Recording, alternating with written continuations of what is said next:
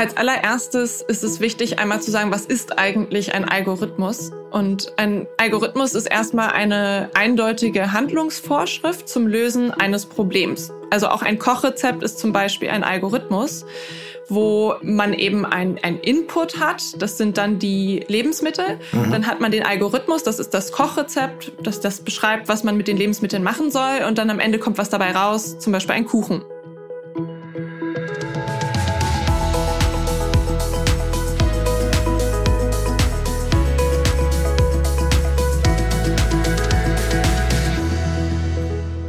Hallo und herzlich willkommen bei unserem neuen Podcast Zukunft gestalten, der Podcast der Bertelsmann Stiftung.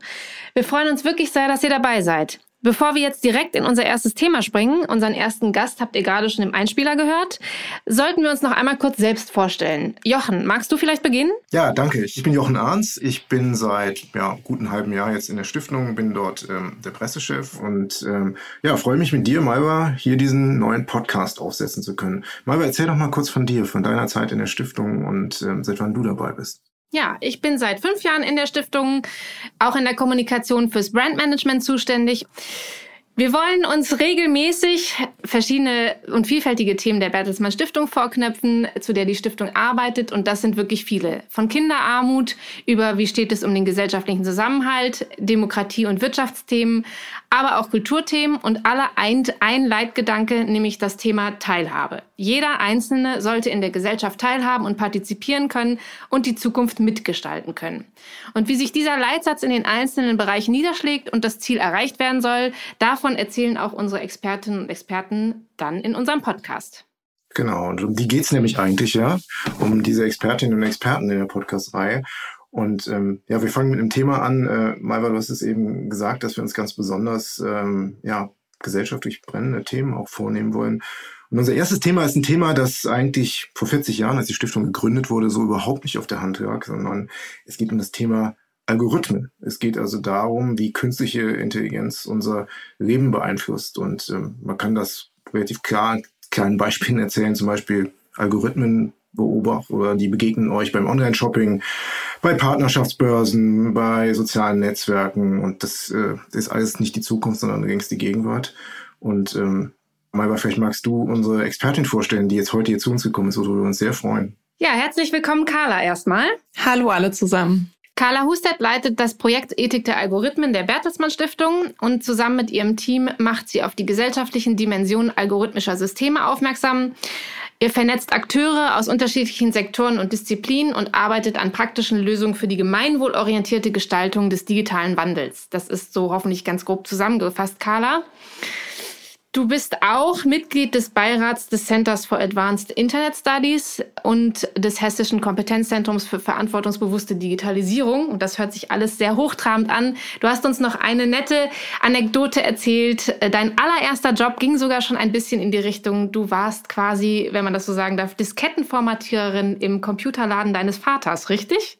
Ich habe noch eine aus Nostalgie bei mir zu Hause. Das glaube ich. Wie du siehst, wir haben mit sehr, sehr unterschiedlichen Stakeholdern aus Wissenschaft, aus Politik, ähm, aus der Tech-Szene selber zu tun und versuchen vor allem auch viel Foren zu schaffen, die zusammenzubringen. Das ist auch wichtig, dass da eben aus verschiedenen Disziplinen und Foren da ganz viele Leute dran arbeiten. Es ist halt ein Thema, was einfach Fragen nicht nur technischer Natur aufwirft, sondern eben auch juristische Fragen, philosophische Fragen, politische Fragen. Und ähm, deshalb ist es auch so wichtig, dass man eben Menschen mit diesen unterschiedlichen Hintergründen zusammenbringt und ein Verständnis für die gegenseitige Arbeit schafft.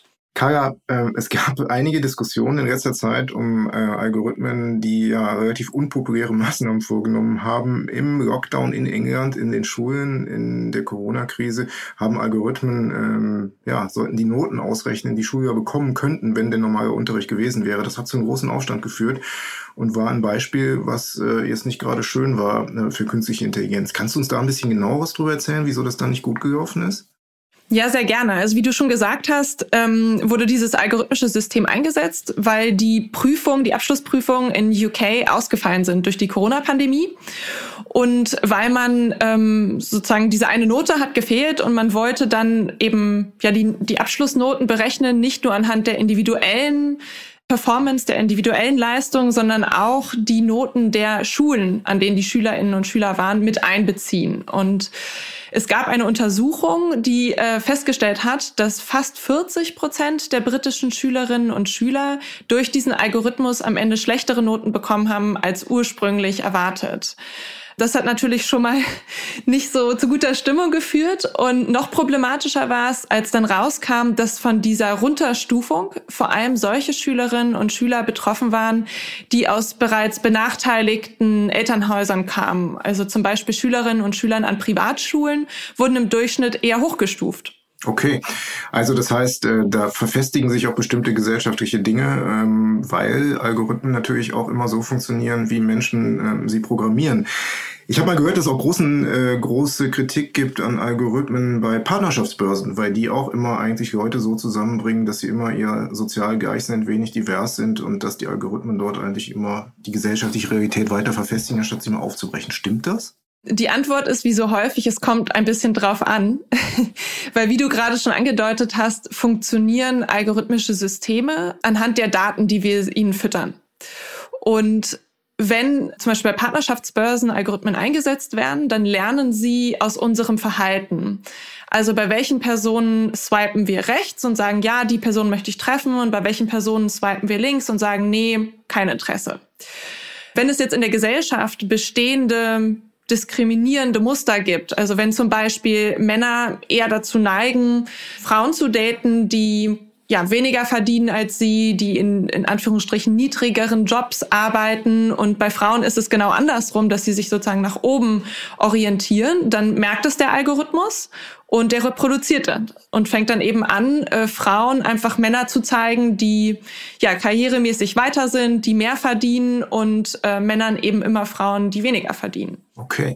Bevor Malva dich jetzt gleich mal da, nach deinen ganz persönlichen Vorlieben fragt, was du machst mit Algorithmen, was da dann dein persönliches Thema ist, habe ich noch eine kurze Frage. Und zwar, es gab auch mal den Verdacht, dass Frauen bei Unfällen in Autos stärker verletzt werden, weil die Forschung dahinter so programmiert ist, dass eigentlich ja männliche Dummies im Einsatz sind und auch männliche Berechnungsmodelle im Einsatz sind. Stimmt das auch, dass Algorithmen und künstliche Intelligenz äh, gefährdend sein können? Das ist tatsächlich ein Beispiel, das hat nichts mit Algorithmen zu tun. Das ist eher so ein Beispiel, das bringe ich gerne, um zu zeigen, dass ähm, sozusagen Design von Systemen, von Technik, also in dem Fall geht es ja nicht um Algorithmus, sondern es geht um die Körpermaße der Crash-Test-Dummies, die sich eben orientieren an den durchschnittlichen Körpermaßen von Männern so dass eben ähm, genau tatsächlich Frauen über lange Zeit ein doppelt so hohes Risiko hatten, bei Autounfällen zu sterben als Männer. Und das zeigt einfach, dass schon immer, also schon bevor es eben ähm, Algorithmen in Computern gab, ja. wir gesehen haben, dass technische Systeme ja gesellschaftliche Ungerechtigkeit reproduzieren können, wenn sie eben nicht die Diversität, die es gibt in unserer Gesellschaft, mitdenken und sich eben nur auf einen sehr kleinen Teil der Bevölkerung ähm, konzentrieren. Äh, ich fand gerade noch mal, um einmal kurz zurückzukommen, äh, dieses, die beiden Beispiele mit der äh, Benotung in England und den Partnerschaftsbörsen. Da sieht man ja, dass an dem einen Beispiel wurde quasi gelernt und es wurde hinterher was verändert. Das hattest du uns im Vorgespräch mal erzählt, dass äh, eben quasi die Partnerschaftsbörsen irgendwann auf dieses, auf diese Verstärkung reagiert haben und der Algorithmus dann doch auch mal Männern Frauen vorgeschlagen hat zum Daten, die eventuell möglicherweise mehr verdienen oder ähm, in einem Job in, auch in Anführungsstrichen über dem Mann stehen. Man sieht eben an dem Beispiel, glaube ich, ganz schön, dass in so einer Corona-Phase, in einer Krise, wo das das erste Mal gemacht wird, wohl gedacht wird, hier können wir damit helfen. Wenn das erste Ergebnis durch die Algorithmen kommt, dann hat es eben sehr starke Mängel, einfach weil es halt nicht immer alles einbezieht, was wirklich so die Realität der Welt bedeutet. Und bei dem zweiten Beispiel sieht man, dass man irgendwann gesehen hat, okay, wenn wir das jetzt nur verstärken, was vielleicht in der Natur des Menschen liegt oder ich weiß nicht, woran das halt liegt, dann kommen wir zu einem negativen Ergebnis Ergebnis äh, und man kann eben da eingreifen. Also das heißt, da haben die Menschen Verantwortung in die Hand genommen und gesagt, äh, so kann es aber nicht weitergehen. Könnte man das so sagen? Also ich glaube, mm, ich würde die beiden Beispiele eigentlich ungerne zusammenwerfen, weil das eine ist ja ein Beispiel, wo es um einen staatlichen Einsatz geht und wirklich ein ganz klares Teilhabethema, nämlich Bildung. Mhm. Und wo sozusagen das Problem daraus entstanden ist, dass Schülerinnen und Schüler eine Benotung bekommen haben, die eben nicht nur von ihrer individuellen Leistung abhängt, sondern von der Leistung an ihrer Schule. Das heißt, es kann sein, dass ich die ganze, das ganze Jahr über hinweg als Schülerin super abgeschnitten habe, aber weil ich an einer Schule bin, die ja, wo die anderen Schülerinnen und Schüler eben nicht so gut sind, werde ich runtergestuft. Mhm. Und in so einem Bereich wie Bildung ist eben ganz klar, dass so eine Art von, von Diskriminierung auf keinen Fall sein kann, weil es eben ganz essentiell um Teilhabe geht, weil es um auch um ein staatliches System geht. Es wird ein bisschen komplizierter ab dem Moment, wo wir in einen Bereich gehen, der eben nicht staatlich ist und wo ähm, ja, wo eigentlich das System bei der Partnerschaftsbörse ja genau das macht, was es machen soll nämlich mir Dinge vorschlagen, die ähm, meinen Interessen entsprechen. Das ist bei Spotify oder bei Amazon ja genauso. Also es wird angeschaut, was sind meine Interessen. Und dann wird das, was mir angeboten wird, egal ob es eben potenzielle Partner sind oder Bücher oder Musik, den Interessen angepasst. Und die Frage, die da im Raum steht, und da ist aber die Antwort eben nicht ganz so eindeutig wie bei dem Bildungsbeispiel, ist, inwiefern wir auch als Gesellschaft darüber nachdenken müssen, wie wir eben, wenn solche Systeme sich immer in der Vergangenheit orientieren, dann trotzdem eine gesellschaftliche Veränderung schaffen können. Wie können wir Fortschritt schaffen? Wie können wir Neuheit schaffen? Und das kann man sich natürlich privat fragen. Also ich freue mich immer, wenn Spotify mir Musik vorschlägt, die meinem Geschmack entspricht. Und gleichzeitig ähm, kann das natürlich dazu führen, dass ich dann irgendwann nicht mehr was wirklich Neues entdecke, weil alles genau dem entspricht, ähm, ja, was ich auch in der Vergangenheit schon gehört habe. Das stimmt. Ja, also die Verantwortung, die Dimension dahinter ist bestimmt auch nochmal eine ganz andere, da hast du recht. Ähm, ja, äh, Jochen hat es gerade schon mal gesagt. Ähm, was findest du denn persönlich, Carla? Dem, äh, was nutzt du für algorithmische Systeme? Was nutzen wir vielleicht alle für algorithmische Systeme? Ich denke mal, dass wir sogar im Alltag unbewusst tatsächlich die ganze Zeit davon berührt sind. Ähm, und vielleicht auch, was liebst du an diesem Thema? Warum brennst du dafür, Carla? Oh, schöne Fragen. Ähm, also ein paar, paar Beispiele hat Jochen ja am Anfang schon genannt. Äh, Systeme, mit denen wir alle tagtäglich in Kontakt kommen, sind zum Beispiel die Algorithmen, die hinter den Social-Media-Feeds stecken. Also die die Nachrichten auf Twitter, auf Facebook, auf Instagram sortieren. Weil uns wird da ja nicht alles ähm, einfach im zeitlichen Abfolge angezeigt. Ähm, wenn wir Suchmaschinen nutzen, dann stecken dahinter auch Algorithmen.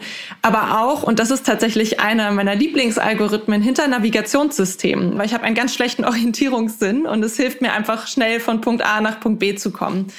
Ein anderes Beispiel ähm, von einem Algorithmus, den ich in meinem Alltag sehr viel nutze, sind Übersetzungssysteme. Das ist ein Anwendungsbereich, der sich auch erst so in den letzten 15 Jahren ähm, sehr stark weiterentwickelt hat durch eine Technologie, die sich neuronale Netze nennt und die vor allem große Fortschritte im Bereich Bild und eben auch Spracherkennung und Übersetzung vorangebracht hat und ähm, da kann man mittlerweile wirklich sehr, sehr gut mitarbeiten. Und das ist zum Beispiel was, was die Arbeit einfach unglaublich erleichtert und was, glaube ich, auch Menschen ja zusammenbringen kann.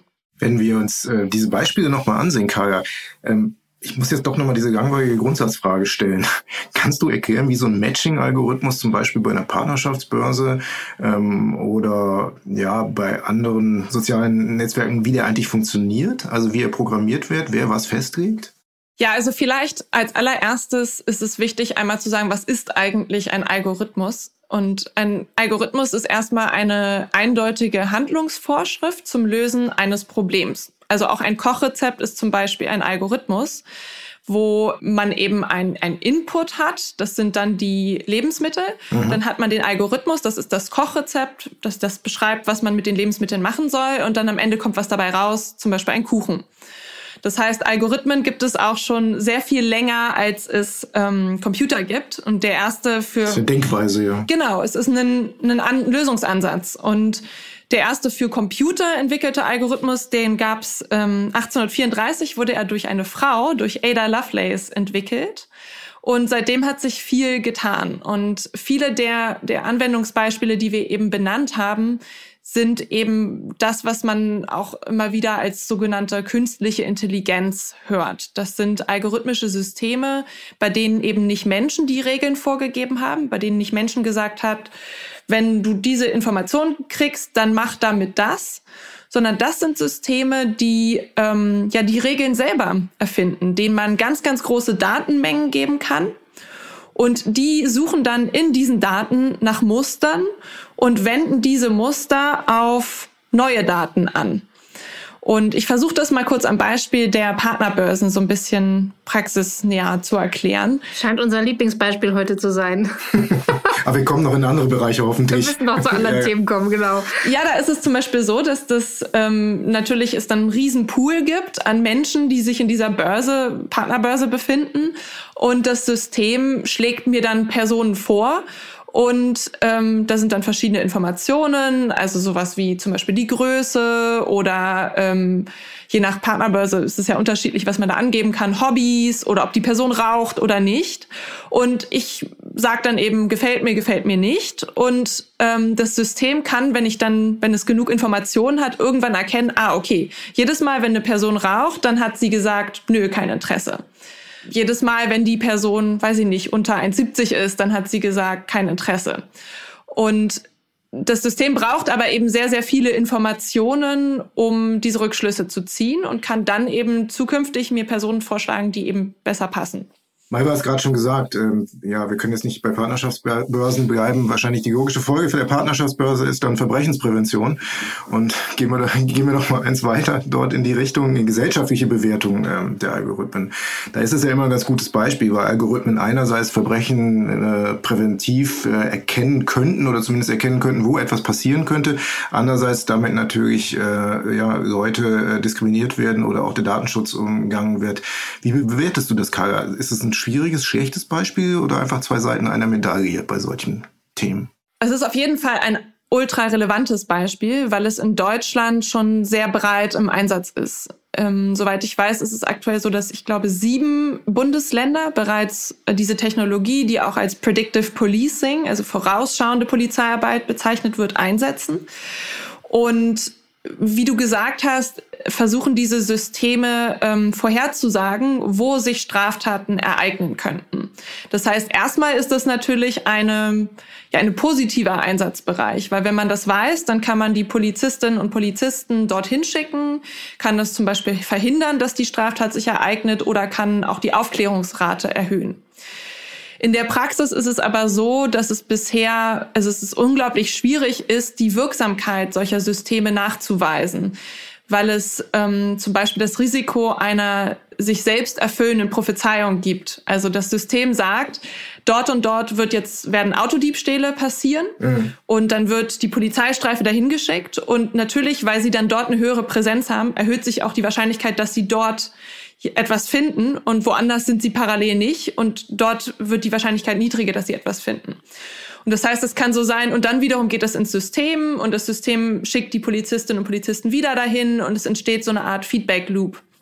Und damit muss man natürlich umgehen und Tatsächlich wird äh, gerade auch in den USA wird der Einsatz solcher Systeme deshalb auch sehr kritisch gesehen, weil es eben dazu führen kann, dass Justizbehörden, dass Sicherheitsbehörden vor allem auch solche Personen stärker sich anschauen, die sowieso schon diskriminiert werden durch diese Systeme. Also gerade in Städten, die eben auch segregiert sind, kann es zum Beispiel dazu führen, dass dann Polizisten und Polizisten vor allem in solche Gebiete fahren, wo zum Beispiel mehr Menschen sind mit Migrationshintergrund.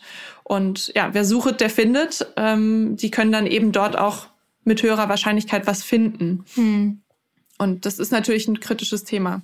Äh, da sind wir wieder bei einem Beispiel, wo auch die staatliche Verantwortung natürlich im Mittelpunkt steht, aber vielleicht auch nochmal ähm, die Verantwortung des Menschen. Also wir machen ja alle den Staat aus. Ich wollte noch einmal kurz verstehen, ähm, wenn wir das, wenn das so richtig ist, ähm, diese ganze Entwicklung der Algorithmen, wie wir sie heute sehen, die ist ja kann man das so sagen, von Großkonzernen ausgegangen, die öffentliche und weniger öffentliche Daten für sich genutzt haben und auf deren Basis Algorithmen erstellt und ausgefeilt haben. Und irgendwie für den Endverbraucher schleichend plötzlich ins Blickfeld geraten sind, weil wir sie alle nutzen und auch den Vorteil davon halt jeden Tag nutzen. Und damit wurden so ein bisschen Tatsachen geschaffen. Das ist zumindest so ein Gefühl, glaube ich, was so ein bisschen besteht. Ähm, und irgendwann steht man verdutzt vor diesem Phänomen und merkt, oh Mensch, beispielsweise Verbrechensprävention, beispielsweise das Beispiel in England, was wir hatten, äh, da sind Tatsachen geschaffen mit vielen guten Aspekten, aber auch negativen. Ähm, wo sind hier oder gibt es schon Lösungen, äh, was jeder Einzelne tun kann, wie wir da eingreifen können, was die Teilhabe angeht, äh, wo eben die menschliche Verantwortung dann auch wieder reinkommt und wo die jeder Einzelne von uns auch eingreifen kann? Ich glaube, das Unwohlsein, was du beschreibst und dieses Gefühl, das ist jetzt irgendwie gekommen, ohne dass man es gemerkt hat und man kann nichts tun, das ist ein Gefühl, was viele Menschen haben. Also wir machen ja auch Bevölkerungsumfragen, um den Eindruck davon zu bekommen, was denken eigentlich die Menschen über algorithmische Systeme, über ihren Einsatz. Und da zeigt sich auch immer wieder, dass ähm, zwar ein kleines Bewusstsein mittlerweile entstanden ist dafür, dass zum Beispiel hinter so Voice-Assistenzsystem wie Alexa, dass da ein Algorithmus dahinter steckt oder auch hinter sozialen Netzwerken. Aber gerade bei so Bereichen wie irgendwie Bildung und die Arbeit von Sicherheitsbehörden, da ist das Bewusstsein noch sehr gering und gleichzeitig aber die Skepsis unglaublich hoch. Und die Menschen empfinden in der Regel ein sehr großes Unwohlsein bei dem Gedanken, dass eine Maschine diese Entscheidung trifft. Und ähm, zu deiner Frage, was man machen kann, also ich glaube, es gibt nicht die eine ähm, einfache Lösung und vor allem liegt die eben nicht auf einer individuellen Ebene. Ähm, wenn man sich die Fälle anguckt, wo zum Beispiel gut gemeinte Intentionen da waren und Dinge aber schiefgelaufen sind, dann sieht man ganz schnell, dass die Ursachen häufig nicht nur technischer Natur sind, sondern dass es häufig auch auf die soziale Einbettung drauf ankommt. Ich kann das gleich auch noch mal an einem Beispiel erklären. Und deshalb braucht es ähm, sicherlich bei, bei Betroffenen ein größeres Bewusstsein dafür, wo eben schon algorithmische Systeme eingesetzt werden, wie sie sich zum Beispiel auch gegen ungerechte Behandlung wehren können und einen differenzierten Umgang zum Beispiel auch mit solchen Systemen, Möglichkeiten, Wissen über Möglichkeiten, wie man dem ausweichen kann. Aber es braucht eben auch ähm, zum Beispiel Regulierung und es braucht eine starke Zivilgesellschaft und eine Stärkung von Aufsichtsbehörden, die auch bestehende Gesetze durchsetzen können. Jetzt halte ich mal dagegen. Ähm, kann es nicht sein, dass Algorithmen manchmal auch viel gerechter sind als die Menschen? Also zum Beispiel, es gibt ja schon algorithmische Anwendungen oder KI-Anwendungen bei der Vergabe von Kita-Plätzen in bestimmten Kommunen und Gemeinden in Deutschland. Und wenn ich sehe, was sich Eltern sonst so einfallen lassen, um einen Kita-Platz zu bekommen, also was sie dort machen, äh, was sie da alles an Möglichkeiten abstecken mit dem Personal, wie sie die beeindrucken können, vielleicht sogar ein bisschen bestechen können, ist ein Algorithmus da nicht viel gerechter, indem er sagt, äh, dieses Kind braucht jetzt wirklich einen und dieses Kind braucht im Moment noch nicht so einen? Oder kommt es da auch wieder auch an, was man eingibt? Ja und ja. Also es kommt immer darauf an, welche Daten dem System zugrunde liegen, welche Zielvorgaben, was am Ende auch mit den algorithmischen Empfehlungen gemacht wird. Trotzdem stimmt es total, dass natürlich man in dieser Diskussion nicht vergessen darf, dass eben auch menschliche Entscheidungen nicht frei sind von Diskriminierung. Ich persönlich habe ganz lange zu Fragen von Geschlechtergerechtigkeit, Diskriminierung von Frauen auch gearbeitet durch eben menschliche Entscheidungen. Und es gibt unglaublich viele Studien, die zum Beispiel auch zeigen, dass ähm, auf dem deutschen Arbeitsmarkt, wenn man sich bewirbt mit einem nicht deutsch klingenden Namen, man noch immer eine viel geringere Wahrscheinlichkeit hat, zum Bewerbungsgespräch eingeladen zu werden, als eine Person mit der gleichen Qualifikation und einem deutsch klingenden Namen. Und davon gibt es unglaublich viele Beispiele, die eben zeigen, so wir Menschen wir halten uns für rational, aber wir werden durch Vorurteile beeinflusst, durch das Wetter, weil man mal schlecht drauf ist, wenn man schlecht gegessen hat ähm, und so weiter. Und ein Algorithmus ist zumindest insofern besser, weil er immer wieder gleich entscheidet, weil er eben konsistent ist und auch weil er ähm, weil wir eben sehr genau vorgeben können, welche Informationen in die Entscheidung einfließen sollen. Und da liegt natürlich auch eine Chance für mehr Effizienz auf jeden Fall, aber auch für mehr Fairness, wenn wir sie richtig gestalten. Aber das war ja jetzt eben, das ist gut, das Beispiel, das war ja auch ein sehr individuelles, aber du hattest ja gerade genau gesagt, dass du nicht glaubst, dass die Lösung auf der individuellen Ebene liegt. Ähm, welche Lösungsansätze gibt es denn schon, die nicht auf der individuellen Ebene liegen, zumindest jetzt hier in Deutschland oder Europa? Also es wird tatsächlich das Thema mittlerweile auch auf der politischen Agenda angekommen. Also die KI-Enquete-Kommission, wo eben ähm, Abgeordnete des Deutschen Bundestages zusammen mit Expertinnen und Experten über, ähm, über ein Jahr lang hinweg sich mit diesem Thema beschäftigt haben, Lösungen entwickelt haben. Es gab von der Bundesregierung die Datenethikkommission und auch auf europäischer Ebene wird an Regulierungsansätzen gearbeitet. Einer, der äh, ja mittlerweile auch sehr bekannt ist, ist ja die Datenschutzgrundverordnung ähm, die vor allem eben, wie, das, wie der Name schon sagt, sich mit Datenschutzbelangen beschäftigt. Aber auch da drin steckt zum Beispiel ein Paragraph, der sich auf die Transparenz algorithmischer Systeme bezieht und sagt, dass ähm, ja, Menschen darüber informiert werden müssen, wenn ein Prozess, der ihre Rechte berührt und bei dem personenbezogene Daten genutzt werden, automatisiert wird. Und da sind noch einige rechtliche Lücken und das reicht bei weitem nicht, aber es ist ein erster wichtiger Schritt, weil die Transparenz und die Nachvollziehbarkeit solcher Systeme eben eine ganz wichtige Lösungsdimension darstellt. Kaya, ich glaube, es gibt wahrscheinlich auch Algorithmen, die erkennen, ob Podcasts schon über 25 Minuten laufen und dann irgendwann anfangen zu sagen, na, mal gucken. Aber trotzdem, äh, eine Sache hätte ich doch noch. Was kannst du dir vorstellen, was es für Anwendungen gibt in Zukunft, in den nächsten 10, 15 Jahren, die wir heute eigentlich noch gar nicht sehen, worauf wir uns einstellen müssen? Ui, ich bin immer sehr vorsichtig, ehrlich gesagt, mit so technischen Prognosen. Ähm, ich würde mir wünschen, dass es gerade so im Bereich der Medizin große Fortschritte gibt. Wir sehen das jetzt schon, dass Ärztinnen und Ärzte zum Beispiel in der Diagnostik auch von seltenen Krankheiten unterstützt werden, in der Entwicklung von personalisierten Behandlungsmethoden. Ich würde mir aber auch wünschen, dass wir Automatisierungsprozesse nutzen, um bestehende Ungerechtigkeit aufzudecken und um uns als Gesellschaft darüber Gedanken zu machen, in was für einer Welt wir eigentlich leben wollen. Denn was der Einsatz dieser Technologie immer wieder macht, ist, er macht eben Probleme, die bestehen, sichtbar und verstärkt diese. Und das sollte eigentlich als Anlass immer genommen werden, um darüber zu reden, wie wir die Ursachen dahinter angehen können. Wow, ja, Carla, vielen Dank. Ich glaube, da haben wir einiges heute mitgenommen. Wir haben gesehen, wie die Algorithmen uns in unser aller Alltag eigentlich schon äh, berühren und auch vielleicht bewerten. Ähm, wir haben gesehen, was ähm, dass es schon Initiativen gibt, um auch eine gewisse Regulation an der einen oder anderen Stelle vorzunehmen und was natürlich eigentlich alles noch in Zukunft angegangen werden muss, um die Algorithmen äh, zum Besten der Menschen und auch mit der Verantwortung der Menschen ähm, weiterhin zu gestalten. Jochen, nächstes Thema für den nächsten Podcast, bevor wir uns bei Carla verabschieden. Ja, das nächste Thema wird auch wieder ein großes sein. Diesmal geht es um den gesellschaftlichen Zusammenhalt im Land. Wir haben schon oft darüber gesprochen, einiges darüber gehört. Wie ist es in Corona-Zeiten eigentlich? Hält die Gesellschaft stärker zusammen? Ist es schwieriger für die Gesellschaft?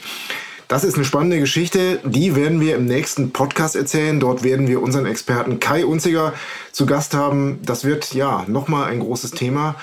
Jetzt aber erstmal herzlichen Dank an Kara Hustet, die dieses Mal dabei war, zur Ethik der Algorithmen, zur künstlichen Intelligenz. Kara, das waren echt super spannende 25 Minuten zum Thema. Herzlichen Dank, dass du da warst, Carla. Mir hat es auch viel Spaß gemacht. Vielen Dank. Wir müssen aber auch noch darauf hinweisen, Jochen, wo es uns überall zu hören und zu abonnieren gibt. Und das geht überall da, wo es Podcasts gibt. Genau. Also zum Beispiel Apple Podcasts, Deezer oder Spotify. Wenn euch dieser Podcast gefallen hat, wenn ihr mit uns ins Gespräch kommen wollt, wenn ihr vielleicht auch Anregungen habt für Themen, die euch interessieren, wenn ihr mehr auch über die Stiftung erfahren wollt, dann schreibt uns mit euren Ideen, mit euren Gedanken an podcast at bertelsmann-stiftung.de. Tschüss!